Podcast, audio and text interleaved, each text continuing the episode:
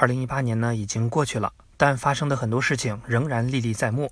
比如十二月二十五号的权健帝国事件，对这件事关心的朋友呢，可以自行搜集信息。我们呢说另外一件事儿，在二零一八年十月二十三号的凌晨，南京市六合分局出动五百五十六名警力，捣毁了六合地区的一百零二个传销窝点。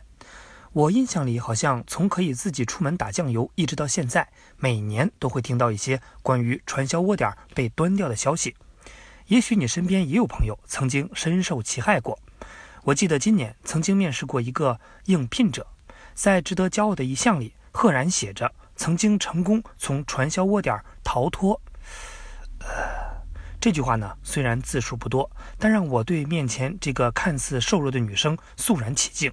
机会难得，那今天呢，我们就聊聊传销的历史。说到传销呢，我们得了解这类骗术的祖宗——庞氏骗局。故事是这样的：第一次世界大战，大家都知道，欧洲各国打得连自己亲妈都不认识了，乱成这个鸟样子，生意人根本没法做生意。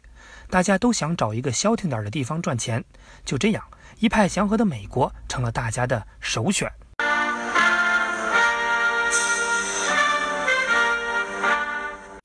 一个叫查尔斯·庞兹的家伙也踏上了这片土地。他向美国人推销了一个神奇的投资计划。在那个年代的美国，如果想勾搭一个欧洲的女神，该怎么办呢？写情书啊，让邮局给你邮过去。那寄信就得买邮票，但邮票这玩意儿在欧洲买忒便宜，在美国买呢就贵了。所以庞兹的计划就是先低价从欧洲买来某种邮政票据。然后呢，高价卖到美国就可以赚钱了。但是来回倒卖邮票是件特别复杂的事儿，他得了解国家之间的各种政策、汇率等等问题。这种事儿可以瞬间把普通人整懵。看到赚钱的好机会又上不了手，咋办呢？于是呢，庞兹就跟大家说：“你们呀，就是吃了没有文化的亏。这样吧，你把钱给我，我帮你们处理，保你赚翻。”然后呢？有人还真的把钱交给他了，然后果然就赚翻了。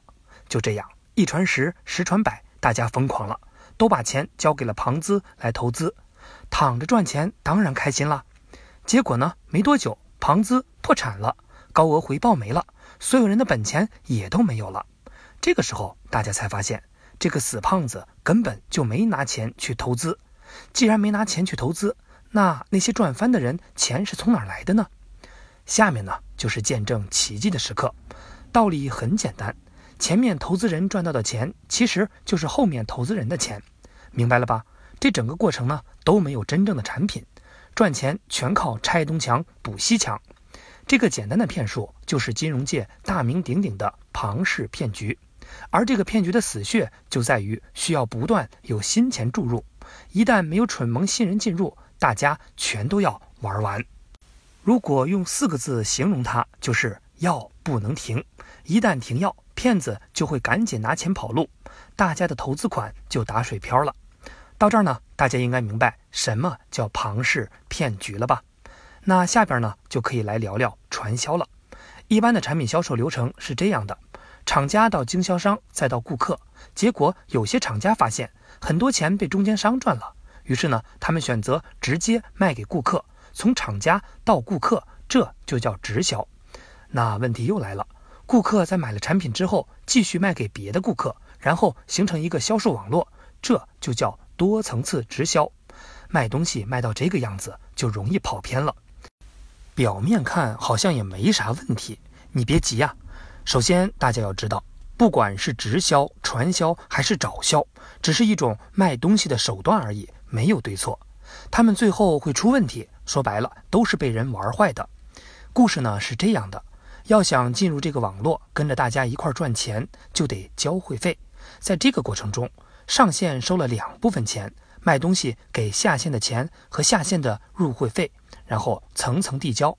于是乎，问题就来了：别人卖产品赚钱，天天要担心产品好不好用；而现在，光是下线的入会费就能赚到怀疑人生，还要操心产品干嘛呢？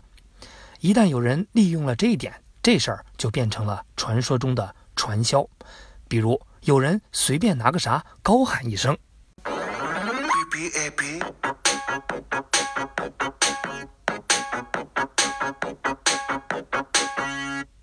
I have a pen, I have an apple, uh, apple pen. 然后呢，就会吸引很多人一起干。他们为了赚更多的会员费，就会玩命的发展下线。而他们从下线赚到的会费，来自下线的下线。在发展下线的过程中，就会出现人身拘禁和洗脑这种事情。所以大家明白了吧？加入传销赚的钱，根本不是因为产品卖得好。都是蠢萌下线的入会费呀！如果有一天再也发展不到下线，那整个系统就崩溃了。也就是说，传销的本质就是不要产品，只要人。那我可以给他吗？只要钱，还要东西，还要人。好了，关于传销，今儿就简单聊这些吧。